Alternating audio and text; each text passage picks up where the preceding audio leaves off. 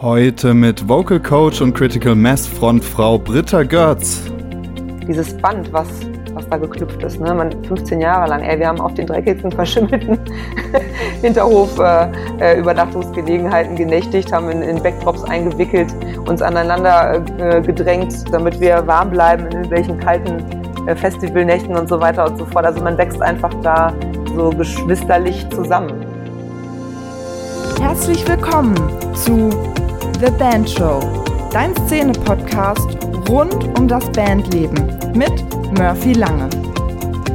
Yo, yo, yo, hier ist wieder euer Murphy und herzlich willkommen zu einer neuen Episode von The Band Show. Diesmal mit Britta Görz, Ihr habt es in der Einleitung schon gehört, sie ist Vocal Coach und das probieren wir heute mit mir als Versuchskaninchen aus. Das heißt, sie bringt mir so ein paar Sachen bei und das könnt ihr euch nachher anhören. Aber davor geht es ganz viel um Zwischenmenschlichkeit und die Band als Team und natürlich ihre Erfahrung bei Cripper. Und Cripper ist eine Band, die wirklich enorm durch die Decke gegangen ist im Metal-Bereich. Dementsprechend hat Britta da ganz viel zu erzählen und aus 17 Jahren Banderfahrung auch einige Learnings mitzugeben. Bevor es jetzt aber losgeht mit dem Interview, möchte ich euch unbedingt mitteilen, dass meine Patreon-Seite endlich fertig ist mit den entsprechenden Gegenleistungen. Ich finde es ja völlig verrückt. Ich hatte es vor ein paar Episoden mal angesprochen, dass ihr mich auf Patreon unterstützen könnt. Und es haben tatsächlich schon einige getan, ohne dass ich dafür im Gegenzug etwas angeboten habe. Also vielen Dank dafür. Jetzt habt ihr aber natürlich auch dementsprechend Vorteile, wenn ihr mich auf Patreon unterstützt. Da gibt es verschiedene ähm, Sachen, die ich euch anbieten kann, wie zum Beispiel einen exklusiven Newsletter mit Tipps, die andere sonst nicht kriegen, auf Instagram oder über diesen Podcast. Und es gibt ab jetzt einen Inner Circle. Es gibt eine Facebook-Gruppe, in die kommen nur die Leute rein, die mich auf Patreon unterstützen. Und da werde ich auch häufiger Sachen reinposten. Und das Ziel ist, dass dort dann ein Austausch stattfindet, wo sich Bands gegenseitig mit Rat und Tat zur Seite stehen, ohne dass da ein Platz ist für Gespamme oder irgendwelchen Hate oder irgendwelche nervigen Sachen, die man so in anderen Musikergruppen auf Facebook abkriegt. Da gibt es sehr strenge Regeln und ich werde da auch immer hinterher sein und dementsprechend ist dieser Inner Circle dann wirklich als kleine Community zu sehen an Bands, die zusammenkommen und sich gegenseitig unterstützen. Wenn du also in diesen Inner Circle willst, dann check gerne mal den Link jetzt unten in diesen Show Notes aus und da kannst du draufklicken und dir dementsprechend eine Leistung aussuchen, die du bei Patreon anwählen kannst, um diesen Podcast zu unterstützen. Und der Podcast ist wirklich darauf angewiesen, auf deine Unterstützung, denn ja, ohne Geld, ohne finanzielle Mittel lässt sich das Ganze hier einfach nicht tragen. Dementsprechend sei ein Teil von The Band Show und ich würde mich riesig freuen, wenn du natürlich auch in dieser Inner Circle Gruppe ein Teil bist. Wenn du jetzt aber sagst, okay, wir haben als Band so viele Probleme und wir wollen aber so viel erreichen und wir wissen aber einfach nicht weiter und wir brauchen individuelle Beratung und individuell Tipps für unsere spezifischen Probleme, dann kannst du auf Patreon die Option auswählen, dass wir monatlich ein Gespräch führen, Telefonat, auf das ich mich vorbereite, das ich nachbereite, wo wir Ziele vereinbaren, die deine Band Band monatlich abhaken kann, sodass deine Band einfach vorankommt und dass ihr die Ziele erreicht, die ihr euch gesteckt habt. Also gerade jetzt einfach auf patreon.com slash thebandshow klicken und dann ist jetzt auch wieder Schluss mit der Werbung und es geht jetzt direkt los mit dem Interview. Viel Spaß dabei! Ja, hi Britta, schön, dass du da bist, hier beim The Band Show Podcast. Moin Murphy, ja, danke schön, dass ich da sein darf. Ich freue mich, bin gespannt. Ja, cool. Äh, ich bin auch gespannt, vor allem, was du so alles ähm, ja zu erzählen hast. Da interessiert mich besonders natürlich deine Zeit äh, bei Cripper, äh, Cripper, jetzt schon wieder Denglisch am Start. bei Cripper, gell? ich glaube, wenn du Cripper sagst, passt das schon. Das kommt ja letzten Endes, ist es ja äh, entstanden aus, ne, aus zwei englischen Worten. Das war ja irgendwann mein ein Arbeitstitel von einem Song von uns und ist aus Christmas Ripper entstanden. Also von daher wäre wär Cripper äh, äh, in dem Fall etwas richtiger sogar, ja. Ach, witzig. Ja, okay. Ja, dann. ähm, du bist eingestiegen bei Kripper 2000, im Jahr 2004, was jetzt auch schon 16 Jahre her ist. Gab es eigentlich schon eine musikalische, musikalisch aktive Britta vor Kripper? Äh, ja, schon, aber nicht im Metal-Bereich. Also ich habe irgendwie, ach, keine Ahnung, ich habe früher auch mal in einer Schulband irgendwie Bass gespielt, kurz. Und ähm, ich habe in ähm, so einem Gothic-Projekt von Bruno Kramm mitgemacht. Ähm, weiß nicht, den kennt man vielleicht von von seiner Band Das Ich, der hatte mal so ein Side-Project, mhm. ähm, da habe ich was gemacht, aber so richtig, dass ich sagen kann, jetzt so, dass ich ernsthaft so eigene Songs mitgeschrieben habe und äh, in so einer touren Band mit unterwegs war, das war bei Cripper das erste Mal, genau. Mhm. Und wie kann man sich das vorstellen? Du bist dann da eingestiegen und war das schon ein ambitioniertes Projekt? War da schon die Basis ziemlich hoch oder war das wirklich so ein paar Jungs machen zusammen Metal und schauen mal, wo die Reise hingeht? Beziehungsweise ein paar Jungs und ein Mädel? Ja, zwei Jungs, ne? Also ich kam dazu, da waren Christian und Jonathan, die beiden äh, Gitarristen, ähm, die haben sich zusammen einen Proberaum gemietet, die haben sich irgendwann im Studium kennengelernt und haben gesagt, ja, wir mieten mal einen Raum und gucken einfach mal, dass wir zusammen Gitarre spielen. Und dann war ich die dritte im Bunde. Also es gab weder einen Bandnamen noch eine richtige Band noch irgendwelche Vorstellungen, in welche Musikrichtung das dann abdriften würde. Dann haben wir dann gemeinsam Bassist und Schlagzeuger gesucht. Ja, so war das. Also drittes äh, Mitglied und drittes Gründungsmitglied sozusagen. Ah ja, krass, okay, cool. Und ihr seid ja 2006 schon, habe ich gelesen, auf dem Metal Camp in Slowenien gewesen. Da denke ich jetzt so spontan, ziemlicher Blitzstart eigentlich, weil man so zwei Jahre, wenn man denkt, okay, ihr habt irgendwie von null angefangen. Ja, völlig verrückt, ne? Also das ähm, hat uns auch ein bisschen überrascht. Ich weiß noch, Jonathan äh, hat damals noch in Hildesheim gewohnt und ähm, hat dann häufiger nach einer Bandprobe bei mir in der WG ähm, übernachtet in Hannover. Wir haben in Hannover zusammen geprobt. Und ähm, dann sind wir so von der Probe nach Hause mit einem Bier und ich weiß noch genau, dass er meinte, so, boah, da gibt's so ein Festival in Slowenien, da will ich unbedingt mal spielen. ähm, das ist so am Strand. Und, äh, ja. und ich weiß noch, kurz danach haben Dennis und ich dann so gesagt, oh, wenn wir irgendwann mal auf einem großen Festival spielen, lassen wir uns ähm, irgendein, irgendein Kripper-Symbol oder das Bandlogo tätowieren. Und dann plötzlich kriegen wir einen Anruf von einer befreundeten Band, ja, die mir so einen Bus gechartert mit ganz vielen Fans und wir fahren runter nach Slowenien und der Band ist abgesprungen.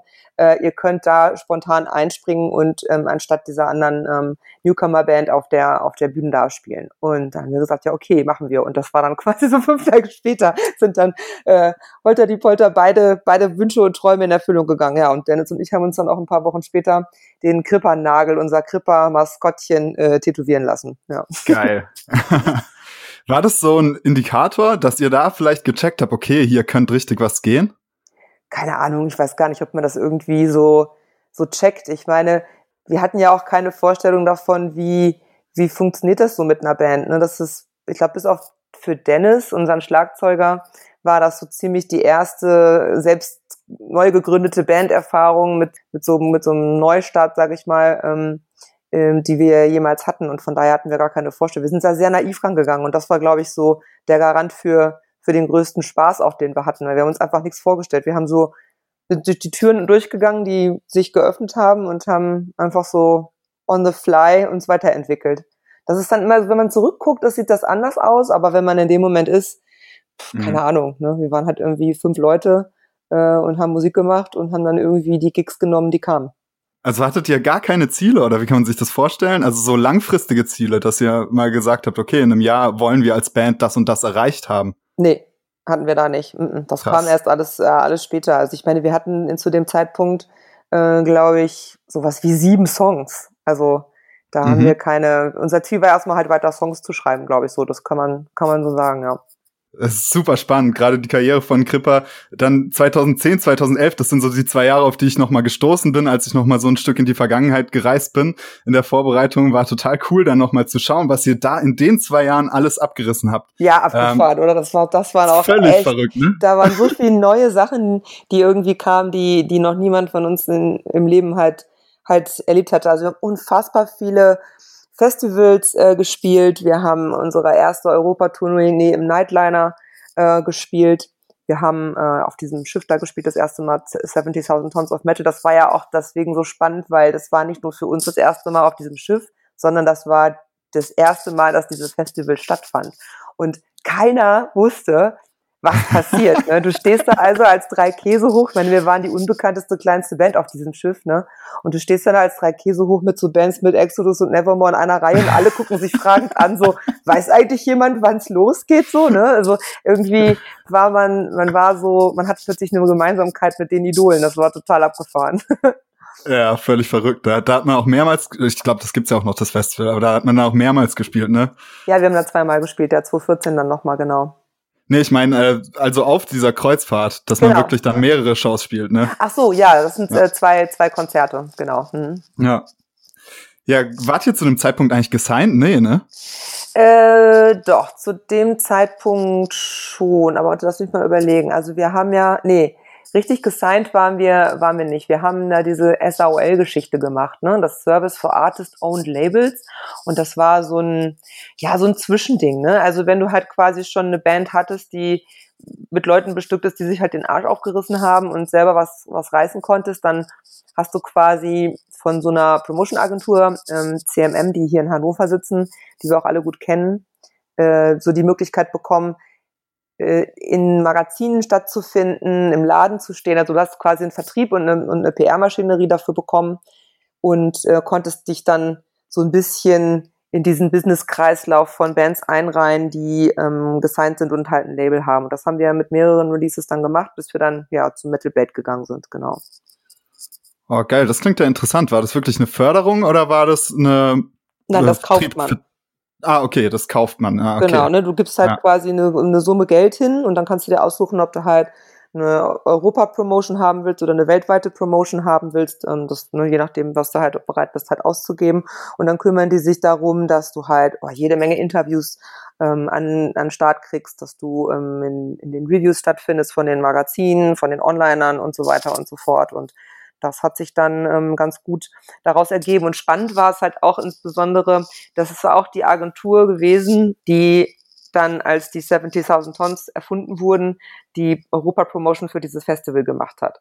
So. Mm. Und die mhm. ganze Koordination der Journalisten oblag nun auch dieser Promotion-Agentur. Das hat, also das hat, war jetzt keine, wir waren ja schon jahrelang, ne? Das hat jetzt irgendwie nichts, deshalb konnten wir nicht ahnen, dass das so kommt. Aber auf der ersten Cruise äh, waren nicht genug Plätze frei für Journalisten. Alle wollten da halt hin und wollten berichten. Und dann haben wir halt quasi die Möglichkeit gehabt, so, so, so, so ein Deal zu machen. Naja, wir fahren ja als Band mit und wenn ihr für euer Magazin, dadurch, dass ihr ja keinen Journalisten mehr mit, mit aufs Boot geben konntet, wenn, wenn ihr Kripper mit featured, wenn ihr quasi auch mit einem Konzertreview zu Kripper schreibt, dann ähm, machen wir euch Fotos, wir schreiben euch eine Story, wir geben euch Hintergrundinformationen, wir geben euch Reviews zu den anderen Konzerten und so weiter und so fort. Und dann haben wir quasi auf dem Rückflug äh, von der äh, von der Cruise dann aus Miami zurück alle da gesessen und getippert, geschrieben und Sachen äh, vorbereitet, dass wir das halt machen konnten. Und so haben wir dann quasi für uns das Promotion technisch sehr gut ausnutzen können, weil als Dankeschön haben die uns dann immer mit einem kleinen Feature halt mit reingenommen. Ne? Also da standen dann nicht nur, nicht nur Testament und Konsorten, sondern da stand dann halt, stand dann halt auch ein kleiner Satz dann über uns. Also absolut ausgenutzte äh, Bestechung der Pressefreiheit. aber naja, aber halt auch durchaus kreativ. Also ich meine, auf die Idee muss man ja erstmal kommen und das ist ja was, was ich auch die ganze Zeit so immer predige, wenn man die ganze Zeit über das, das Streaming-Geschäft rumheult. Ähm, oder sich irgendwie als Opfer der Umstände die ganze Zeit fühlt. Ich meine, es, es gibt ja immer Mittel und Wege und das ist ja ein perfektes Beispiel, sich darüber hinaus zu pushen, egal wie schwierig auch die Umstände sind. Man hört jetzt auch raus, dass ihr so eine ziemlich arbeitende Band wart, dass ihr wohl alle ziemlich Bock hattet, da richtig reinzubuttern. Und du hast mal gesagt, ähm, also nee, ich fange anders an. Da entstehen ja durchaus Probleme, weil ich meine, ist ja kein Geheimnis, dass man zu dem Zeitpunkt, auch ihr wahrscheinlich nicht, äh, genug Kohle verdient habt, um davon zu leben, dass man halt im Prinzip noch im Job tätig sein muss. Und jetzt habe ich ein Interview von dir gesehen, in dem du sagst, dass dir deswegen die Arbeitsbedingungen wichtiger waren als die Arbeit selbst. Kannst du uns da ein bisschen mitnehmen? Wie hast du dann Arbeit gesucht oder wo hast du gearbeitet, dass du noch flexibel genug warst, um halt auf dem Niveau Mucke zu machen? Ähm, ja, das ist tatsächlich ein ganz großer, ein ganz großer Punkt, den man halt immer so, glaube ich, vergisst. Also man überlegt sich ja vielleicht irgendwann so in seiner Bandkarriere so, boah, ich wäre so gern Rockstar und ich würde so gern das und das und das machen. Ne? Aber ich sag's mal so, die letzten vier Jahre vielleicht Kripper hat sich die ganze Sache auf auf null rausgelaufen. Ne? Wir haben vorher reingebuttert. Das ist nicht so, dass wir da irgendwie mit, am Ende hatten wir, glaube ich, ein minimales Plus. Ich glaube, jeder ist dann da irgendwie mit einem kleinen Taschengeld irgendwie rausgegangen. Aber äh, wenn man das jetzt in den Gesamtzusammenhang von 15 Jahren Kripper packt, dann war das einfach eines der teuersten Hobbys, die ich hatte. So, aber ähm, ähm, das bedeutet aber im Umkehrschluss, dass man halt arbeiten muss und das bedeutet, dass wenn man halt so, ich meine, wir hatten in der Höchstzeit sowas wie 40, 50 Gigs im Jahr, ne?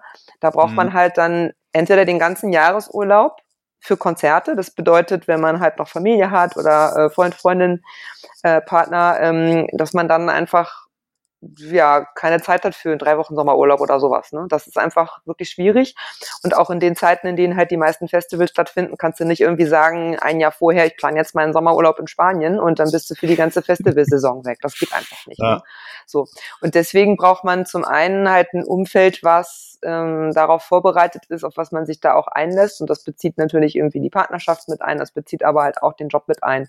Und ich habe mir quasi als sich die Chance ergab, in einem, in einem Job anzufangen, der 100% freie Zeiteinteilung hat, aber ein Angestelltenverhältnis war, äh, und ich den zum Großteil vom Rechner aus erledigen konnte, habe ich da sofort zugegriffen, weil das bedeutete halt für mich, okay, wir fahren jetzt nach Slowenien, ne, und da fährst du dann, weiß ich nicht, äh, zwölf Stunden hin, und dann kannst du halt auf dem Schoß, auf dem Laptop, da zumindest nochmal so vier, fünf Stunden äh, arbeiten und musst halt vielleicht nur einen halben Urlaubstag äh, dafür verballern und halt keinen ganzen. Und so stückelt man sich dann halt dann so übers Jahr und auch auf Tour zu sein und äh, von dort aus so ein paar Stunden am Tag noch dafür aufzuwenden, die Arbeit zu erledigen, dass man nicht hundertprozentig sich immer auf die Kollegen verlassen äh, muss und das ausnutzen muss, dass wer anders halt einspringen kann.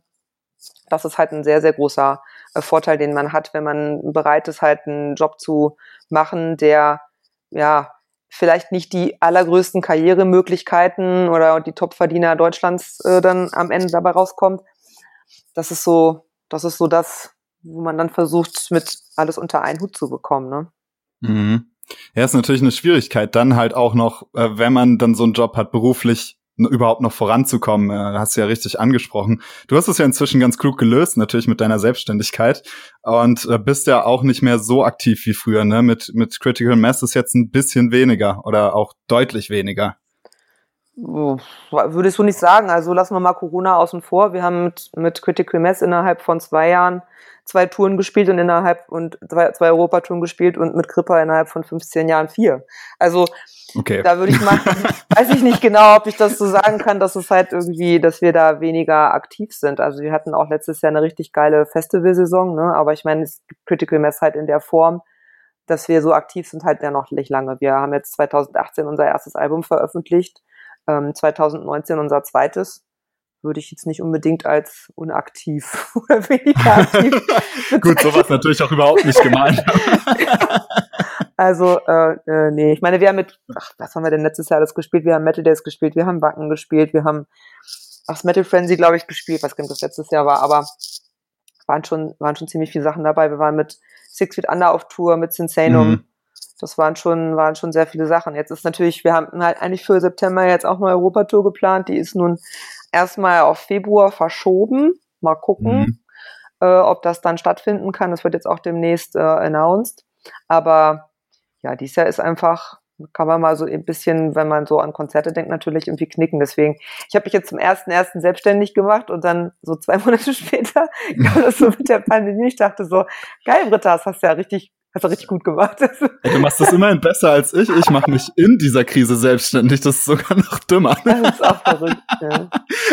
Also ich weiß gar oh, nicht, du musst, musst mir erzählen, wie das, wie das bei dir läuft. so. Ne? Aber bei mir, ich, ich habe erst so gedacht, so, oha, was kommt denn da jetzt auf mich zu? Oder auf überhaupt alle Menschen, aber was kommt denn da auch mal auf einen dann so zu? Ich sag mal, wirtschaftlich äh, bin ich da dermaßen gut bei weggekommen, einfach weil ich ja, also ich unter anderem 50 Prozent meines meiner meiner Arbeit bestehen in Growl und Schautunterricht und ähm, das mache ich jetzt nicht in der Art, wie ich mir das am Anfang des Jahres gewünscht hatte, mit ganz vielen Workshops und so weiter mhm. und so fort und vielen Menschen, sondern ich mache jetzt viel mehr Online-Unterricht und habe jetzt gerade Schüler aus der ganzen Welt, äh, die da zu mir kommen. Und das hat sich natürlich dadurch begünstigt, dass Menschen im Homeoffice waren, freigestellt waren und einfach gesagt haben, jetzt mache ich mal irgendwas, um mir die Zeit hier zu versüßen. Lerne ich doch mal rumschreien und dann äh, ja, sind die alle zu mir gekommen. Also ich kann mich da, konnte mich da vor Schülern kaum retten. Ja, geil. Sehr interessant. Es freut mich auf jeden Fall zu hören. Richtig cool. Gibt mir natürlich auch Hoffnung, weil ich ja auch so im Coaching-Bereich jetzt ein bisschen tätig bin. Und ich werde dir auf jeden Fall berichten. Jetzt gehen wir aber noch mal zum Jahr 2010, 2011 zurück. Ich habe gesehen, ihr wart da sogar bei Focus TV. What the fuck? Ja, das war auch mit der Cruise, ne? Also ich meine, die, die haben uns halt dort begleitet. Die wollten halt ähm, wissen, wie das halt ist, äh, als Metalband ähm, dort mitzufahren. Und ich weiß gar nicht mehr, ähm, wie das genau, also die haben uns auf jeden Fall schon in Hannover zu Hause besucht und so vorab Interviews gemacht und haben uns dann halt dort vor Ort bei unseren Aktivitäten und bei unseren Konzerten begleitet und haben über das Festival berichtet mit einer Band als Hauptprotagonist dann so und da so ein bisschen durchgeführt und das war, ja, war auch genau in dem Zuge in dieser großen Promotion-Phase. Also das war sowieso abgefahren. Also ich meine, wir hatten damals ich weiß nicht, eine Gage von 300 Euro oder sowas im Schnitt gehabt, bevor wir da, da gespielt haben. Und dann kamen wir von der Cruise wieder und hat sich unsere Gage einfach mal verdoppelt hier. ähm, und ich dachte mir nur so, naja, was haben wir denn groß geleistet? Wir sind in ein Flugzeug gestiegen und haben ein ganz normales Konzert auf einer Bühne gespielt, die sich zufällig auf einem Schiff befand. Aber dadurch, dass halt dann das Medial auch so begleitet wurde, ließ weiß nicht, ging das dann einfach danach ab. Das hat sich also als Investment, sage ich mal, total gelohnt für uns, ne? weil wir haben natürlich auch keine, keine Gage für den Gig bekommen. Das heißt, fünf Leute fliegen mit Equipment darüber, dann kannst du dir vorstellen, was das kostet, ne? Und dann kommst du wieder und dann muss es sich halt irgendwie dann hier wieder rentieren. Mhm. Krass. Ganz kurze Zwischenfrage, das schneide ich gleich raus. Ähm, äh, hörst du mich noch? Gerade ja. war die Spur kurz grau hinterlegt. Okay, dann ist alles, mhm. dann ist alles gut. Ja, cool. Im Jahr 2014 seid ihr dann, du hast es schon angesprochen, seid ihr dann zu Metal Blade gegangen. Warum? das war auch, also das war eine Geschichte, da bin ich irgendwie, also ich, stolz ist das falsche Wort. Ich bin mega, schätze mich mega glücklich, dass mir, dass ich so eine Erfahrung in meinem Leben machen durfte.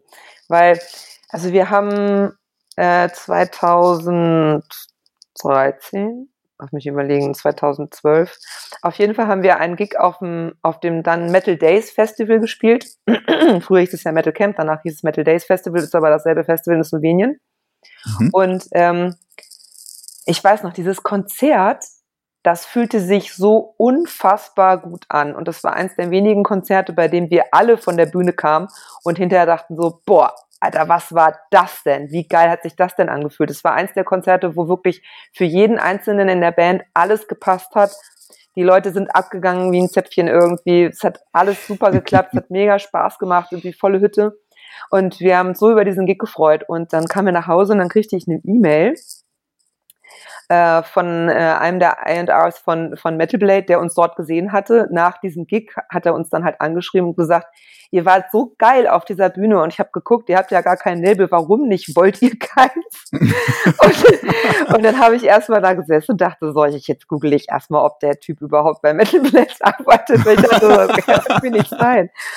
Ja, Krass, und dann, ja. äh, dann hatten wir uns parallel aber sowieso überlegt, dass wir mal, wir wollten mal, wir hatten ein paar Songs fertig und wollten so vier Stück vorab mal produzieren, um damit, während wir halt das restliche Album fertigstellen wollten, mal so ein bisschen auf, auf auf Labelsuche gehen, um einfach mal zu gucken, ohne dabei Zeit zu verballern, ähm, gibt es denn Interesse an Krippa, an dem Produkt und was, an dem Album, was wir da gerade schmieden.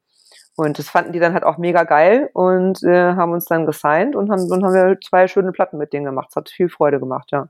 Also wir wurden da richtig von Metal Blade angesprochen und so quasi entdeckt, wenn man das mal so sagen, so sagen kann. Und das war einfach so ein Ritterschlag. Also ohne dass wir uns beworben hätten, hat, hat, haben die uns angeschrieben. Und das war irgendwie, auch gerade noch dieses Label, ne? Also das war echt, das war ein, ein cooles Gefühl. Da haben wir so gedacht, so, boah, irgendwie haben wir ein paar Sachen schon richtig gemacht.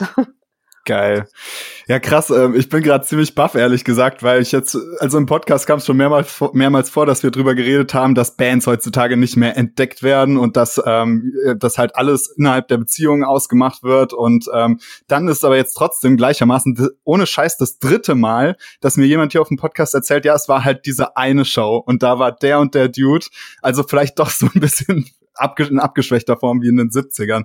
Ähm, fand ich aber auf jeden Fall total eine interessante Geschichte, dass man halt mal wieder sieht, wie wichtig das Live-Geschäft halt einfach ist. So. Auf jeden Fall. Also es macht einen ja auch stolz. Ich sag mal so, Kripper würde jetzt mal so grob in, in der Thrash-Richtung ähm, ansiedeln und das ist halt einfach Live-Mucke. Und wenn du dann quasi in dem Element bist, in dem du dich eigentlich am meisten wohlfühlst und für das du arbeitest, also, ne, um die Live-Atmosphäre mit den Fans gemeinsam genießen zu können, wenn du in dem, in dem Moment, in dem du dich total wohlfühlst, entdeckt wirst und dann jemand sagt, das finde ich geil, daraus kann man mehr machen, und alle noch mit diesem Gefühl auch von der Bühne kommen und keiner denkt, was war das für ein schrottiger Gig, äh, dann, äh, dann, dann, dann es gibt keine schönere Situation, in der sowas passieren kann, finde ich.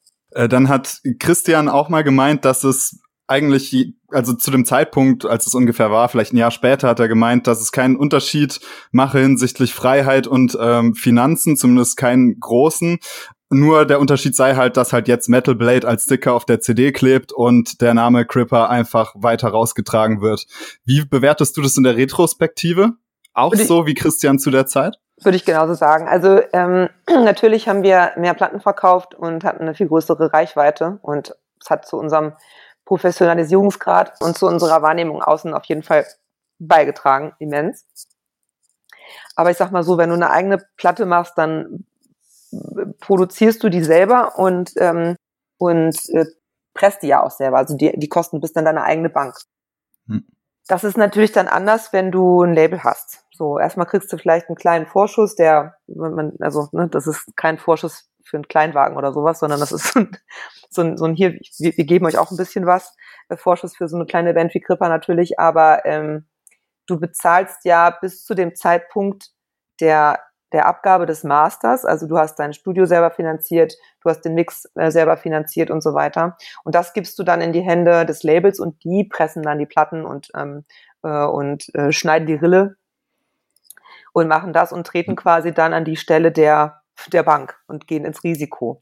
Das Risiko bist du also los. Dafür verdienst du natürlich pro verkaufter, pro verkaufter Einheit weniger. Ne? Ist ja klar. Also wenn, wenn ich eine CD selber presse ähm, und ich verkaufe die für, für 15 Euro, dann habe ich schneller meine Kosten wieder rein, die ich, die ich hatte für, für Studio und so weiter, als wenn ich das halt über, über Nebel mache, aber habe natürlich halt lange nicht die Reichweite. Von daher würde ich da Christian total zustimmen. Das, hm. das hat sich finanziell ist das, ähm, ist es ungefähr ausgewogen gewesen, ja.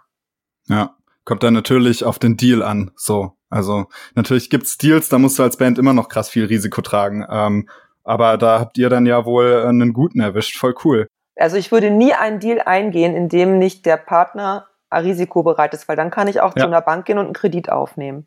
Das, ja. das macht ja dann keinen Unterschied. Also du brauchst ja einen Partner, der der bereit ist, irgendwie so ein, zwei, drei Platten mit dir zu machen und zu sagen, okay, ich, ich investiere auch erstmal in die Band, weil du selber gibst ja auch was. Du gibst deine Zeit und du gibst dein, dein, dein Baby, dein, dein kreatives Herzblut, gibst du in fremde Hände und sagst, hier, mach mal bitte was draußen. Und wenn da nichts kommt, nicht mal Risikobereitschaft Voll. im finanziellen Sinne und dann ist es eine große Firma, dann ergibt sich für mich keinen, also keinen Grund, sowas zu unterschreiben. Das ist ja Quatsch. Ja, absolut.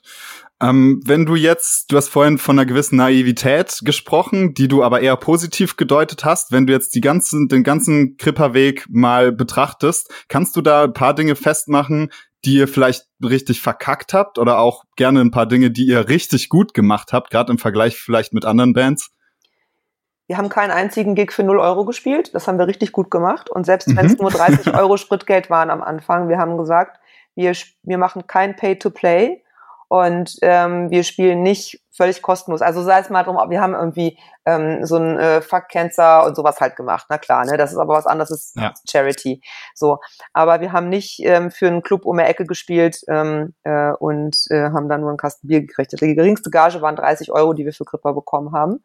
Ähm, und da muss ich ganz ehrlich sagen, das haben wir richtig gemacht. Wir haben immer gesagt, ein Veranstalter, und wenn es ein kleiner Club ist, wenn der nicht wenigstens mit 30 Euro ins Risiko geht, dann hat er auch keinen Anreiz, groß Werbung zu machen. Und ähm, mhm. das bringt uns dann nichts. Dann sitzen da seine zwei Stammkundennasen, ähm, die, die, die sich aber eigentlich gleich gar nicht für die Band interessieren und dann hat er irgendwie keinen Poster aufgehängt und keinen Flyer verteilt. Das haben wir nicht gemacht. Da würde ich mal sagen, haben wir vielleicht auch einen kleinen Beitrag zur Szene an sich geleistet, dass halt äh, Kunst niemals brotlos so insofern sein sollte, dass man zumindest für die Konzerte was bekommt. Weil ich sag mal, Proberaummiete und sowas, ne? Du zahlst sowieso immer drauf und dann noch irgendwo spielen, so, äh, wo du dann auch noch, weiß ich nicht, ähm, da, das, das funktioniert nicht. Ne? Eine Tour ist natürlich eine Ausnahme. Da hast du ja dann deinen Tourbus, den du bezahlen musst, anteilig und den mit, mit den anderen Bands halt teilst und manchmal vielleicht auch einen kleinen Buy-on für eine größere Band. Also wenn du da jetzt im Fahrwasser von einer riesengroßen Band mitschwimmst und da quasi auch das an, an ich sag mal, Wertigkeit, was die Band schon erarbeitet hat, ein bisschen mit abschöpfst, dann verstehe ich das noch, aber dann ist es halt nicht der Veranstalter, der das Geld bekommt, sondern eine Band, die dafür schon viele Jahre gearbeitet hat. Und da finde ich ja. das, ähm, finde ich das wieder eine andere Geschichte. So, das haben wir, glaube ich, ganz gut gemacht. Was haben wir schlecht gemacht? Ähm, also ich glaube, jetzt mal abgesehen davon, dass ich unser letztes Album, was wir gemacht haben, mega, mega liebe, glaube ich, hätten wir uns vielleicht ein Stückchen früher auflösen können, weil ähm, die Entscheidung, dass wir uns aufgelöst haben, hat sich vor allen Dingen im Nachhinein als mega richtig rausgestellt. Wir haben unsere Freundschaft damit unbeschadet überstanden und dieses Band, was was da geknüpft ist. Ne? Man 15 Jahre lang, ey, wir haben auf den dreckigsten, verschimmelten mhm. Hinterhof äh, äh, Übernachtungsgelegenheiten genächtigt, haben in, in Backdrops eingewickelt, uns aneinander äh, gedrängt, damit wir warm bleiben in irgendwelchen kalten äh, Festivalnächten und so weiter und so fort. Also man wächst einfach da so geschwisterlich zusammen. Und das ist unbeschadet ähm, hat es unbeschadet überstanden. Aber wir haben zwischenzeitlich schon ganz schön aneinander gezogen. Ne? Also gerade so, wenn sich so die privaten Leben auseinanderentwickeln, so der eine kriegt ganz viele Kinder, der andere will gar keine Kinder und will lieber mehr auf Tour sein und so weiter. Am Ende macht man einen Kompromiss, aber keiner ist damit glücklich. Der eine ist dann doch noch mhm. zu viel unterwegs, der andere doch noch zu wenig. Äh, man kommt mit dem eigenen Anspruch an sich selber künstlerisch vielleicht auch gar nicht mehr hinterher, weil man nicht mehr so viele Stunden in der Woche ähm, äh, in, in dieses ähm, tolle Hobby stecken kann. Und da gab es dann schon einige, einige Reibereien und ich glaube, da sind so einige Nervenenden ganz schön überreizt gewesen zwischen, zwischendrin. Ne? Deswegen haben wir uns dann auch letzten Endes dann zusammengesetzt und gesagt, okay, was machen wir denn jetzt mal, bevor wir uns hier die Köpfe abreißen und bevor wir die Band zerfleddern und am ähm, Ende dann nur noch aus zwei Gründungsmitgliedern bestehen, haben wir uns in die Augen geguckt und gesagt, nee, machen wir nicht. Wir haben das zusammen angefangen und wir bringen das jetzt zusammen zu Ende, wenn man jetzt mal von dem Bassistenposten ähm, absieht, der sich ja häufiger gewendet hat, äh, geändert hat, ähm, waren wir ja immer vier als, als Kernmannschaft immer da. Mhm. Ja, damit sind jetzt gerade auch äh, 90 Prozent der Instagram-Fragen beantwortet äh, worden, die sich alle um die Zukunft von Cripper drehen.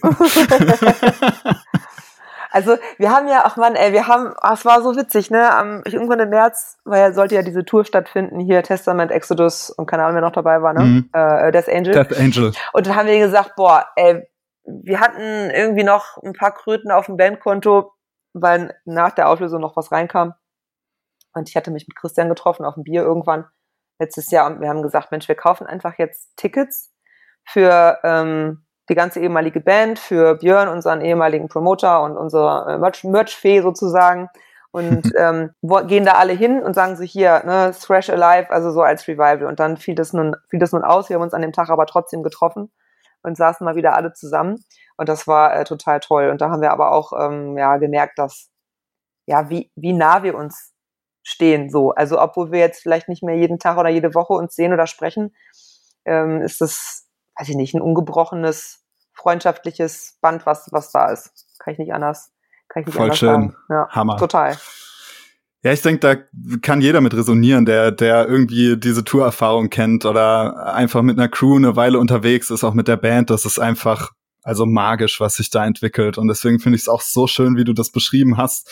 Man verbringt ja teilweise intensiver und näher auch die Zeit als mit seiner eigenen Familie teilweise. Und das ist finde ich extrem schön zu sehen, was da, was da immer entsteht.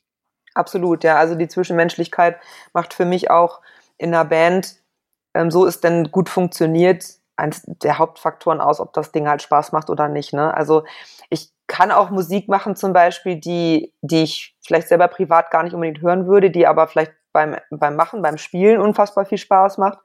Aber wenn das dann halt zwischenmenschlich ähm, wo die Nullnummer ist, das, das braucht man dann irgendwie auch nicht, ne? Also. Ja, ja, total. Jetzt bist du ja schon 17 Jahre dabei, kannst du echt glauben? ja, wenn ich morgens ins Spiegel gucke, kann ich das glauben. Aber es ist schon krass, krass lange Zeit, deswegen die Frage brennt mir einfach unter den Nägeln. In 17 Jahren, da hast du so assi viele Bands gesehen, so viele Musiker getroffen, so viele Geschäftsleute getroffen, so viele Leute aus dem Musikmarketing getroffen und gesehen. Was kannst du da vielleicht Regeln ableiten oder irgendwas, was du entdeckt hast, was bei anderen Metal-Muckern, was zum Beispiel gar nicht geht und was die Band einfach enorm zurückwirft oder bestimmte Prinzipien, die eine Band immer vorantreiben? Hm. Also was ich ab und zu erlebt habe auf Tour bei anderen Bands, ist, dass da eine Uneinigkeit entsteht und wenn Bands sich streiten, merkt man ganz schnell, wie die zueinander stehen. Ne? Also wenn, wenn etwas passiert, was ein Problem erzeugt, was man gemeinsam lösen muss, dann zeigt sich in der Situation einfach, funktioniert man als Team zusammen oder nicht.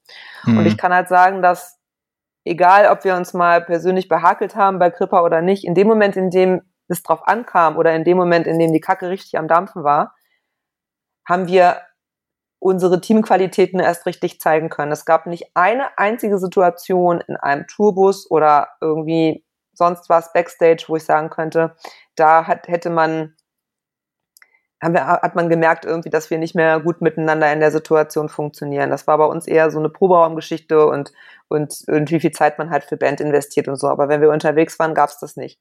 Und da habe ich viele Bands erlebt, ähm, die ähm, nicht respektvoll miteinander umgehen und die in mhm. so einer Situation, wo jemand vielleicht, keine Ahnung, man hat das mal auf Tour, ne? Du hast einen scheiß Tag und bist krank, du hast ein Problem und wenn das dann halt nicht aufgefangen wird im Bandkontext, dann ähm, schlägt sich das ganz schnell auf die Stimmung in der gesamten Band nieder und wenn man sich dann nicht ein bisschen zusammenreißt und dem anderen den vielleicht ein bisschen mehr an Respekt auch zukommen lässt, als er in dem Moment vielleicht von seiner Art und Weise her als ihm mhm. dazu stünde, dann ist das halt keine gute Sache. Und da kann ich eigentlich nur ähm, sagen, dass man, dass man das auch als Tourveranstalter merkt. Und das ist ja. dann nicht, das ist nicht cool, ne? Also was will man eigentlich nicht, äh, glaube ich, glaube ich, nicht, nicht sehen. Das trägt sich auch auf die Bühne und die Leute riechen das auch. Man merkt mhm. das einfach. Und du mhm. merkst es auf der Bühne, ob, ob eine Band sich gut versteht und miteinander interagiert oder ob die sich eigentlich überhaupt gar nicht gar nicht leiden können oder ob da Sachen unausgesprochen bleiben, ob da ähm, Befindlichkeiten ähm, so entstanden sind. Das könnte ich mir vorstellen. Aber ansonsten, also ich habe die kleinsten, jetzt businessmäßig gesprochen, die kleinsten Lichter als größte Arschlöcher erlebt und die äh, größten Koryphäen und, äh, und Stars als die nettesten, geerdeten Menschen. Ich glaube, das hat damit eigentlich so gar nicht so viel zu tun. Ich glaube einfach, dass ja, Arschlöcher bleiben halt Arschlöcher und nette Menschen bleiben, glaube ich, in der Regel nette Menschen. ja, aber auf der anderen Seite hat es natürlich doch auch viel damit zu tun, weil halt Arschlöcher meistens schlechte Netzwerker sind. Ja, das, äh, ja, das kann, kann, kann, natürlich, kann natürlich auch damit was zusammenhängen. Aber ich habe extrem wenig Allüren in dieser Szene äh, mitbekommen, muss ich ganz ehrlich sagen. Also natürlich gibt es okay. immer wieder Leute, die, die da irgendwie sich ein bisschen aufspielen oder sowas, aber ähm, extrem wenig Leute, die meinen, mit anderem Wasser zu kochen als andere Menschen, muss ich wirklich sagen. Also so, sowohl auf Veranstalterseite äh, als auch auf Bandseite gab es da eigentlich fast gar keine ähm, Negativbeispiele. Es gab mal so einen Typen, oh, an den habe ich neulich noch gedacht, ne?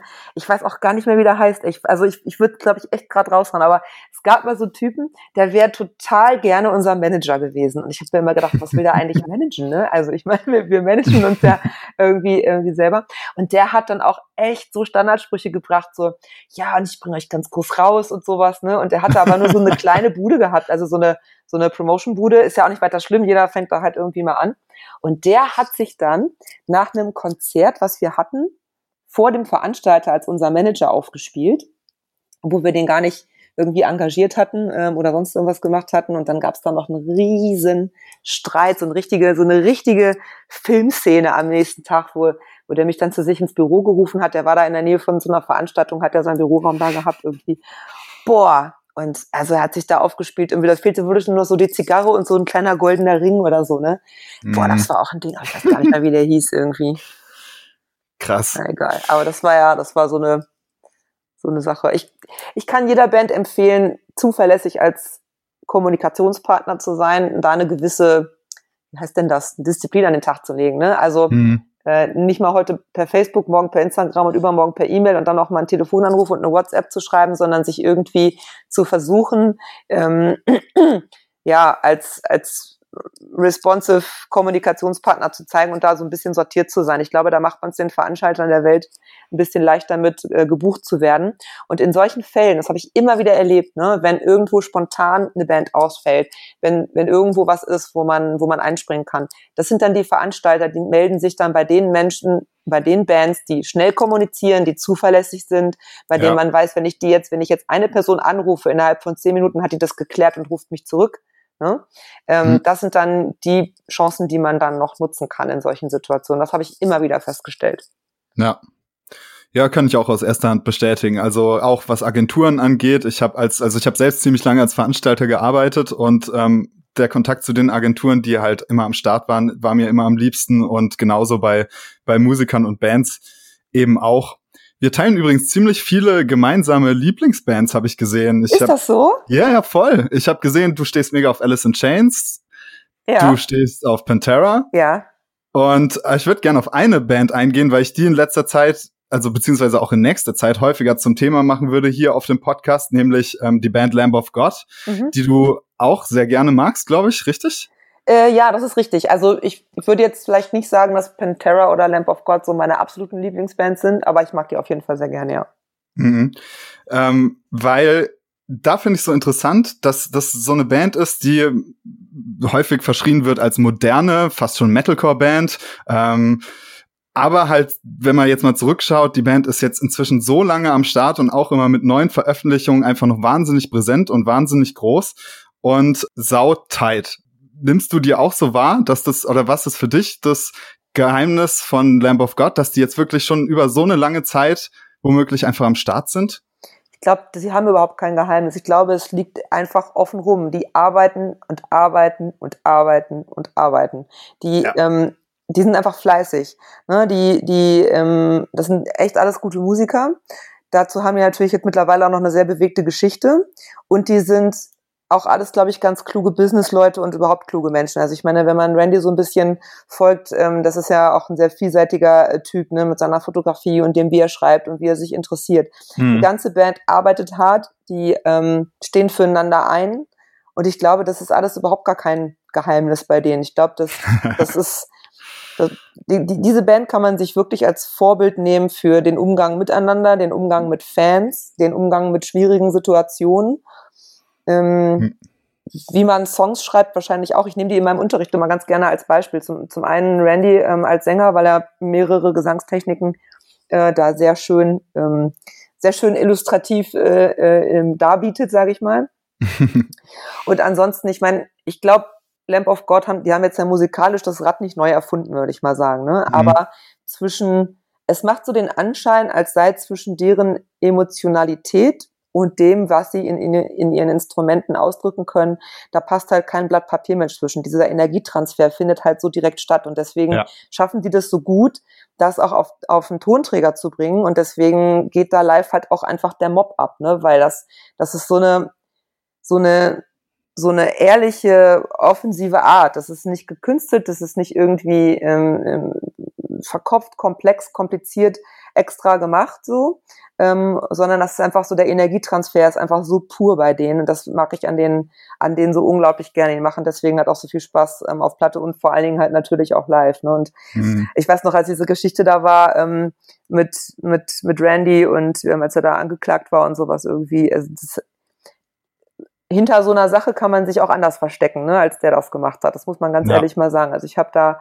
ganz schön, ganz schön Respekt vor der Sache überhaupt, wie die mit der ganzen Sache umgegangen sind. Und ähm, ja, das ist natürlich auch eine Tragödie, die auf so einem Konzert passiert. Da weiß ich gar nicht, wie man das als Band auch so verarbeitet. Ne? Das, das finde ich, ist auch alles so eine ganz, ganz komische ähm, Narbe, die das, glaube ich, in so einer Band-Historie äh, hinterlässt. Und das dann auch noch vielleicht musikalisch aufzuarbeiten und sowas, das macht, glaube ich, eine Musik stark und ausdrucksstark. Ja. Total. Vielleicht kurz als Hintergrundinfo, also Randy wurde ziemlich lang in äh, Russland, was glaube ich, ne, festgehalten. Ähm, nee, weil, in, in, was, in, in Tschechien.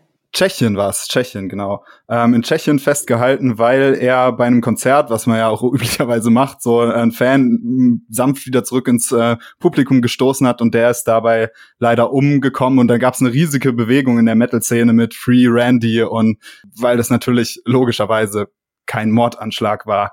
Ähm, ja, nicht genau. nur das, er ist ja dann wieder in die USA, ähm, durfte er zurückkehren unter dem Versprechen, dass er auch gehalten hat, dass er zur Verhandlung zurückkommt. Mhm. Ne, und mhm. die USA, weiß ich nicht, hätten ihn wahrscheinlich nicht ausgeliefert. Ne, und er ist dann freiwillig halt zurückgekehrt und hat sich der Verhandlung gestellt und dann halt ja. quasi auch, auch das Strafmaß. Er hat ja dann keine Strafe bekommen, weil es nicht nachgewiesen werden konnte, dass er daran jetzt äh, Schuld trug. Ist er dann quasi freigesprochen worden, aber er ist da, dort wieder zurückgekehrt mit, mit der großen Chance halt sehr lange ähm, inhaftiert zu werden. Und mhm. das ist halt was, wo ich denke mir so, boah, ja, da hätte man aber auch einfach mal kneifen können und äh, zu Hause bleiben können. Ne? Das ja, total. Ja, voll, voll cool. Das war jetzt auch absichtlich übrigens ein bisschen provokativ gestellt, natürlich mit dem Geheimnis, weil ich wollte natürlich genau darauf hinaus, was so. du gesagt hast, weil ja so viele Mucker ähm, das ähm, ja immer so nach den Quick Fixes suchen. Also ich mache zumindest häufig die Erfahrung. Und dann geht's immer irgendwie um Playlisten und wie ich jetzt mein ganzes Geld in Spotify-Playlisten stecke. Und das, diese Denke dahin ist halt, finde ich, immer völlig falsch, weil man immer denkt, okay, wenn ich in diese Playlist komme, dann habe ich es geschafft. Aber du hast es halt nicht geschafft, sondern das zu schaffen, was Lamb of God geschafft haben, das erfordert halt einfach diese diese verdammte Arbeit, die du halt Tag und Nacht irgendwie reinstecken musst. Und das hat man ja dann, gab es auch diese eindrucksvollen Lamb of God Dokumentationen, wo man dann gesehen hat, dass die teilweise acht Stunden am Tag proben täglich. So eine normale Arbeitswoche nur einfach proben, also völlig verrückt. Und da kriegen wir vielleicht jetzt schön den Bogen. Du hast Randy schon angesprochen als äh, relativ versierten ähm, Schauter und auch vielseitigen Schauter, der ja selbst ähm, wenn ich das richtig weiß, auch alles nochmal neu lernen musste. Das wurde ja dann mit Melissa Cross so ein bisschen dokumentiert. Weißt du da mehr drüber? Nee, da weiß ich nicht mehr drüber. Also ich kenne natürlich äh, Melissa Cross und, äh, ich weiß, dass die mit vielen bekannten Menschen gearbeitet hat, aber was er da neu lernen musste, das weiß ich nicht. Ähm, nee, weiß ich tatsächlich nicht. Okay, dann kommen wir einfach direkt zu dem, äh, was du jetzt machst.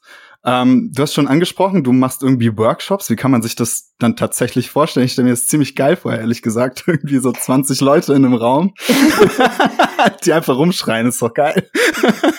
ja, das sind in der Regel so 10 bis 15 ähm, mhm. Leute. Und ähm, also ich gebe so Workshops, die gehen so drei Stunden lang. Ich gebe Workshops für Anfänger und für leicht Fortgeschrittene. Ja. Ich gebe auch Einzelunterricht, dann ganz individuell dann zugeschnitten auch auf den Kenntnisstand, sage ich mal, der Schülers oder der Schülerin. Ja, und in diesen Workshops, ähm, also entweder richte ich die selber aus, das heißt, keine Ahnung, ich suche mir irgendeine Stadt aus, miete da einen Raum, ähm, mache dann irgendwie ein Event, stelle das bei Facebook rein, Leute können dann sich bei Vorkasse anmelden und dann ähm, dahin kommen. Mhm. Äh, oder aber, und das ist jetzt im Moment die Regel, ich lasse mich quasi, ich werde gebucht von privaten Gesangsschulen ähm, und ähm, die regeln dann quasi die ganzen, den ganzen Anmeldeprozess und ich fahre dann dahin und mache dann mit denen drei Stunden lang, ähm, wenn es jetzt der Anfängerkurs ist, mit einem sehr ausgedehnten theoretischen Teil, mit den Anfängen, wie beginnt man ähm, mit Shout- und Growl-Techniken, mit welchen Körperteilen macht man das überhaupt und äh, wie, wie mache ich das so, dass ich äh, das lange in meinem Leben tun kann, ohne Gefahr zu laufen, eine Stimmschädigung zu entwickeln und so weiter und so fort.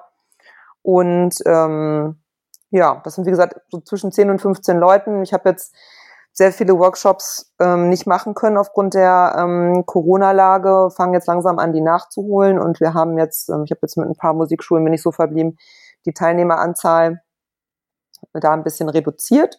Und wir haben das in der Regel draußen gemacht mit Abstand. Das hat also super gut funktioniert. Cool. Ne? Also den theoretischen Teil habe ich einmal drinnen gemacht und danach sind wir einfach raus auf den Hof und haben dann da mit vier oder fünf Meter Abstand zwischen uns äh, da mit sieben Leuten gestanden und uns dann äh, angeschrien sozusagen. Ja, genau. Geil. Mhm. Hammer. Ähm, was kann man jetzt machen, wenn man sagen will, ich will äh, irgendwie Schauten lernen und ich will bei Britta was lernen? Was sind die Schritte? Also mich einfach anschreiben und fragen, wenn ich Zeit habe. Das ist eigentlich auch schon alles. Also ich unterrichte, ich unterrichte online, also keine Ahnung, per Skype, Zoom, Discord, was gibt's da alles, ne? Also man kann, man mhm. kann, man kennt ja jetzt alle Tools. genau. Ähm, und dann braucht man halt eine ähm, einigermaßen vernünftige Webcam mit, mit Mikrofon. Ähm, jetzt kein Studiomikrofon oder sowas, das äh, ist dann eher was für die sehr fortgeschrittenen, wo es dann auf die ganz, ganz feinen Nuancen vielleicht ankommt oder Leute, die halt schon selber aufnehmen und so. Und ähm, da kann man mich einfach anschreiben, also entweder über Instagram oder über Facebook. Ich muss dazu sagen, es gibt Profile, die behaupten, ich zu sein, bin ich dann aber nicht. Und mhm. deswegen habe ich meinen Profilen ein Official hinzugefügt. Das ist nicht, weil ich mich irgendwie besonders toll fühle, sondern weil ich das einfach so sagen kann. Das mit Official bin ich und alles, was nicht Official ist, bin ich nicht. Das ist mhm. ganz einfach. Ähm, und dann, ja, vereinbaren war da was, genau. Cool. Ja, ich weiß äh, natürlich extrem ähm, gut, dass du sehr gut darüber Bescheid weißt, was du da unterrichtest und äh, das Handwerk natürlich auch sehr gut beherrschst. Ich würde aber trotzdem gern für die, die dich jetzt noch nicht kennen und hier zuhören, das einem mal kurz ähm, vielleicht ähm, versuchen auch zu beweisen, wenn du da Lust drauf hättest. Der Beweis. Das kenne ich schon. Der da Beweis. So, mach das nochmal mit deiner Stimme. Da, mach, sag ich immer, wenn du einen Handstand machst, dann mache ich das nochmal mit meiner Stimme. Das ist ja so, ja. Also ich meinte jetzt auch gar keine Demonstration, ja. sondern ich würde dir einfach mal so meine Probleme, ähm, ähm, ich lass mal über meine Probleme reden. Also es wissen vielleicht ein ähm, paar, ich habe sing ab und zu beim äh, Rockclub in Heidelberg. Was heißt singen? Ich cover dann halt so Hatebreed oder Slayer oder so ein Kram. Und ich habe mich ähm, irgendwie immer nur mein ganzes Leben mit diesem Vocal Fry auseinandergesetzt und halt diesen typischen Türknarz-Sound ähm, versucht zu machen. Und dann irgendwann habe ich einfach gedacht, okay, da muss man ja noch Stimme dazu machen und habe dann mir eingebildet, ich würde sozusagen mit Stimme rufen und hätte dann als Verzerrung diesen Fry drunter legen drunter liegen. Und ähm, die Prämisse war dann immer, okay, das darf dann halt auch nicht wehtun. Und ähm, jetzt bin ich an dem Punkt, an dem ich sage, okay, gerade weil ich jetzt eine neue Bandgründung habe, dass das halt schon wehtut. und dass ich nach den Rockclubs halt immer denke, boah, ähm, das kann irgendwie nicht so richtig sein, weil ich bin irgendwie komplett heiser. Und das nach zwei Songs, da mache ich halt wohl ziemliche Scheiße. Ähm, ja, das ist jetzt natürlich ganz schwer zu sagen aus der Ferne, aber wir können uns ja mal versuchen, der Problematik vorsichtig zu nähern, ja. Also mhm. immer mit so ein bisschen Klippo. Ja, wir stehen gerade nicht voreinander und ich sehe dich auch nicht. Ähm, und da muss man immer so ein bisschen, ein bisschen vorsichtig sein. Aber es könnte sein, wenn du sagst, du hast Schmerzen, meinst du wirklich einen Schmerz? Und wenn ja, wo ist der und was ist das für ein Schmerz? Mhm. Also es ist jetzt in dem Sinne ähm, kein Schmerz, dass ich sage, ah, es tut weh, sondern ich habe halt das Gefühl, ich hätte ähm, sechs Stunden lang vor einer Schulklasse gestanden und hätte einfach die ganze Zeit rumgeschrien und wäre deswegen heiser. Okay, und wenn du sagst heiser, wie äußert sich das und wie lange dauert das und wann fängt das an und wann hört das auf? Ähm, das fängt an unmittelbar nach der Show mhm. und hält an bis zum nächsten Morgen. Meistens geht's dann am nächsten Morgen wieder. Okay, dann hast du keine klassische Heiserkeit in dem Sinne. Von mhm. einer Heiserkeit spricht man eigentlich, soweit ich weiß, erst wenn das halt zu einer Schwellung der Stimmbänder führt. Ähm, das geht dann mit einer Vertiefung des Tons einher, weil dann halt quasi die Stimmbänder sind geschwollen, da ist dann Wasseransammlung drin wie in so einem geschwollenen Fuß und ähm, dann schwingt mehr Masse und dann wird der Ton erstmal tiefer und du kannst halt keine hohen Töne mehr singen und so weiter. Und das mhm. dauert in der Regel zweieinhalb Tage. So. Wenn du jetzt direkt nach dem Singen und bis zum nächsten Morgen so irgendwie, was hast du denn dann? Ist das dann so krächzig oder wie ist denn das dann? Also es fühlt sich immer extrem trocken an. Also ich habe immer so ein ganz starkes Trockenheitsgefühl dann. Und obwohl ich trinke wie ab. Ähm, und das okay. ist, ja, es ist dann sehr kratzig, ja, auch am nächsten Morgen. Und du hörst das dann auch in deiner Stimme oder fühlt sich das nur so an? Also ich kann zum Beispiel so drüber reden, dann merke ich es nicht, aber wenn ich in meiner normalen Stimmlage spreche, dann merke ich es. Okay. Also ja. ich würde ähm, auf jeden Fall sagen, ähm, dass das nicht gut ist, dass es das so ist. Und ähm, es, meine Vermutung ist, das müsste ich mir natürlich anhören, was du da genau machst. Meine Vermutung ist, dass du auf jeden Fall Probleme hast mit überspannten Stimmbändern. Das heißt, mhm. du singst mit Kraft aus dem Hals und stützt nicht vernünftig deine Töne ähm, und machst dann wahrscheinlich, nachdem du fertig bist mit dem Singen, keinen Cooldown und wahrscheinlich machst du auch kein Warm-up vorher. Mhm. Ist das so? Ja. okay, dann wäre quasi, dann wäre quasi also meine erste Stelle, also ich würde, würde dir auf jeden Fall empfehlen, ähm, irgendwann mal zum HNO-Arzt zu gehen, erstmal abzuklären, ob du eigentlich, ob, ob das alles gesund ist, sowas, mhm. wie, wie das aussieht. So, das ist sowieso immer gut, dass, wenn man, wenn man Stimmsportler ist, das einmal im Jahr oder so zu machen, ne? Genauso wie jeder Sportler auch mal sein, sein, seinen Sehnenapparat und Skelett und alles da mal checken lässt, kann man das halt auch ruhig machen. Aber dann würde ich sagen, würde ich dir auf jeden Fall erstmal ein vernünftiges Warm-up ähm, zeigen, was du machen mhm. kannst, um ähm, nicht so einen Kaltstart zu haben. Dann würde ich dir ein vernünftiges Cooldown zeigen, was du machen kannst, damit du deinen Stimmapparat nach dieser Anstrengung wieder ein bisschen runterbringst mhm. und nicht in diesem überanstrengenden Sprechmodus bleibst, den du vielleicht hast, wenn du vom Schreien in Anführungsstrichen fertig bist, mhm. sondern in so einen ne, normalen Modus wieder zurückkommst und dann mal gucken, ob sich da schon was äh, verbessert. Und dann würde ich dir erklären, wie wie ich Stütze verstehe und wie man Screams stützt mit der Atemstütze und wo die Kraft eines Screams eigentlich herkommt. Ja, die kommt nämlich nicht aus dem Hals, sondern ich sage mal, der Ton ist eine Konsequenz aus den Dingen, die man tut und nicht etwas, was man mit dem Hals irgendwie versucht herzustellen. Mhm. Ja? Geil. Ja. Und, äh, und das ist eigentlich quasi ja für viele ähm, so ein Umdenken. Also wo kommt, wo liegt die Kraft her und und ist Stütze wirklich Bauchpressen? Ist es nämlich nicht. Ähm, mhm. Und äh, da hat man hat man dann immer viele Dinge schon ausgeschlossen. Das eigentliche Schreien, wenn man es, wenn man wenn man das so macht, wie der Körper das zulässt, ist für den Hals erstmal schon ein Sport, aber ist jetzt nicht irgendwas, wo man von ausgehen muss, dass das eine Stimmschädigung hervorruft. Das mhm. ist vielmehr in einem zu überspannten Zustand etwas tun und mit der Halsmuskulatur, die vielleicht sogar eigentlich dazu da ist, den Hals hoch und runter zu äh, bewegen und nach, von links nach rechts, von außen halt in den Stimmapparat reinzupressen. Und das muss man halt ersetzen durch eine vernünftige Zwerchfellarbeit. Krass. Cool, ey geballte Information. Das werde ich mir auf jeden Fall auch noch mal anhören. Ja, Re Rechnung ähm, kommt dann. Ne? Ja, genau. ähm, ich habe jetzt zum Beispiel noch nie diese Taschenfaltentechnik gemacht. Ähm, meinst du, wir können das mal probieren, dass wir die finden? Also, dass äh, du mir erklären kannst, wie, wie ich die finde und ich probiere das mal? Klar, das ist ganz einfach. Also die Taschenfalten ähm, sind das Überdruckventil in deinem Stimmapparat und die gehen, sind eigentlich dafür da, einen kompletten Luftschluss herstellen zu können, wenn Überdruck aus der Lunge gegeben wird. Also wenn zum Beispiel, wenn du was Schweres hebst und so machst, ne, oder wenn eine Frau ein Kind raus, rauspresst, dann sind die Taschenfalten dafür da, diesen Luftschluss herzustellen, damit die Stimmbänder, die das gar nicht halten können, nicht so, so, weiß ich nicht, so, so pff, äh, du kennst, ich stelle mir das immer vor wie so, ein, wie so ein Spiegelei in der Pfanne. Wenn sich dann so eine Blase bildet und die platzt, dann macht das so flapp, flapp, flapp, flapp, flapp.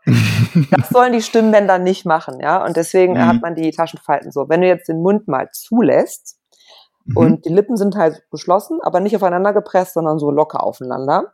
Mhm. Die Zähne dahinter leicht geöffnet, so ganz, so ganz faulen Gesichtsausdruck, so ein Resting Bitch Face irgendwie.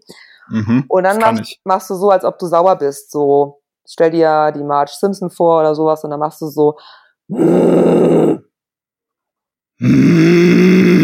genau, ne? Und da, wenn du dann diese, wenn du das so, so raspeln hörst im Hals. Ist das so bei der Nase? Also es fühlt sich so an, als wäre das so fast auf Nasenhöhe irgendwie. Das ist vielleicht der Stimmsitz, aber der Stimmerzeuger mhm. sitzt auf jeden Fall zwei bis drei Millimeter oberhalb deiner Stimmbänder. Und das ist halt dieses kleine Klatschen, was du hörst, ne? Dieses ah, Rollen. Ah, okay.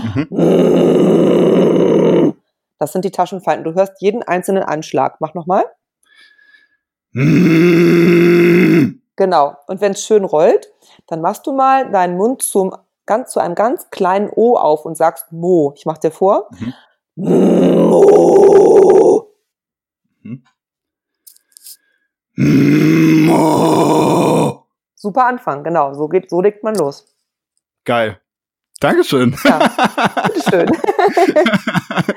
cool, ich würde sagen, dann sind wir bereit äh, für unsere Sekt- oder Selters-Runde. Oh ja, Sekt. Oh ja. Sekt. Plöng. Und wir legen direkt los. Also ich gebe dir immer entweder oder Fragen und du suchst dir eine aus und gibst eine kurze Einsatzbegründung. Kann losgehen. Moderner Metal Schrägstrich Gen Schrägstrich Metalcore, yay or nay? Yay und nay. Kommt immer auf die Band drauf an. Kann ich über die Musikrichtung nicht sagen. Okay. Dann ist ausnahmsweise die, die Graustufe erlaubt. ähm, Catering oder Buyout? Uff, tata, Catering.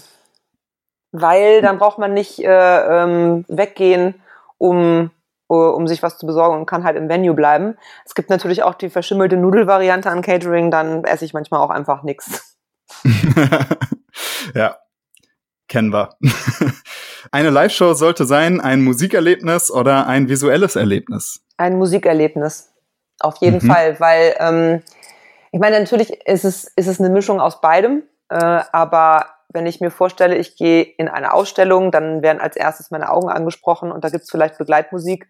Und wenn ich mir vorstelle, ich gehe auf ein Konzert, dann hat das für mich was mit Musik ähm, zu tun und ähm, alles darüber hinaus ergänzt dann das Musikerlebnis zu einer Show. Aber ein Konzert ist in erster Linie für mich eine, eine, eine, ja, eine Veranstaltung, die die Ohren anspricht und nicht die Augen. cool. Ähm, Major oder Indie-Label? Es gibt den Metal, aber ich kacke eine Major-Label. Ich würde sagen, ich, ich brauche eine Grauzone, es geht nicht ohne. Also, wenn du eine kleine Band bist, die nicht bereit ist, ähm, viel zu touren, dann sollte man kein Major-Label unterschreiben, was eine das ganze Jahr auf Tour schicken möchte. Hm. Also es muss zueinander passen, das ist das Wichtige. Voll. Ähm, und dann kommt der Bandshow Klassiker, Club oder Festival? Ich sag Festival, weil ähm, ich Festivals liebe, weil ich Menschenansammlungen liebe, jetzt nicht nur welche, die vor der Bühne stehen, auf der ich gerade spiele, sondern ich bewege mich auch gerne durch Menschenmengen und ich mag es, wenn eine große Masse an Menschen ähm, in guter Motivation und freudvoll dasselbe tut, wie Moschen, Circle ich weiß nicht was, da kriege ich richtig gute Laune. Hammer, ja, geht mir ähnlich. Ja, cool, ey, dann vielen Dank, Britta. Es war so spannend, es hat mir so viel Spaß gemacht. Und Dankeschön, ich werde auf jeden Fall die entsprechenden Kontaktdaten von dir und Links in die Show Notes hauen. Und ähm, hoffe, wir sehen uns so schnell wie möglich wieder, wenn, und was wird ja auf jeden Fall passieren, wenn die ganze Corona, ja, muss es so sagen, Kacke endlich vorbei ist. Nee, ähm, ich glaube, wir hören uns eher, wenn die ganze Corona-Kacke länger andauert, weil wenn das nämlich vorbei ist, dann weiß ich, was ich mache. Ich gehe nämlich auf ganz viele Konzerte und ja. werde keine Zeit mehr haben, irgendwelche Podcasts zu machen. Ich wünsche uns das allen so sehr, meine Güte. Genau, deswegen meinte ich auch sehen und nicht hören, weil wir sehen uns dann natürlich auf den Konzerten, weil ich werde es natürlich genauso machen. Ja, okay, da, da habe ich jetzt gerade zu kurz gedacht. Da hast du natürlich recht. Ja, ja. Cool. Alles klar, ey, dann wünsche ich dir noch einen schönen Tag und ich kann mich nur nochmal bedanken und wünsche dir alles Gute und viel Erfolg mit deiner Selbstständigkeit. Danke sehr, dir ebenso. Dankeschön. Mach's gut, ciao. ciao. Yo, vielen Dank, dass du bis hierhin zugehört hast. Auf jeden Fall war Britta ein super interessanter Gast. Das hat mir richtig viel Spaß gemacht und das hat man, denke ich, auch an einigen Stellen bemerkt, äh, besonders an den Stellen, an denen ich meine Schreikünste unter Beweis stellen konnte. Und ja, wir hatten im Vorhinein ein bisschen gesprochen, also vor der Aufnahme der Episode und ähm, haben uns auch darüber unterhalten, ob nicht das Thema Geschlechterrollen im Metal vielleicht interessant ist. Und darüber würde ich auch ehrlich gesagt sehr gerne mit Britta reden, aber nur wenn euch das natürlich interessiert. Also lasst mich doch mal auf meinem Instagram-Profil murphy.lange wissen, ob ihr das cool findet. Mir einfach eine kurze DM schreiben, Geschlechterrollen im Metal, cool oder uncool. Wünscht ihr euch das als Episode ja oder nein? Ansonsten denkt bitte dran, Unterstützt mich auf Patreon, denn nur durch eure Unterstützung bin ich weiter in der Lage, das zu machen. Am besten ihr klickt jetzt einfach mal drauf und guckt, ob das was für euch ist. Link ist unten in den Show Notes und wir hören uns nächste Woche. Bis dann!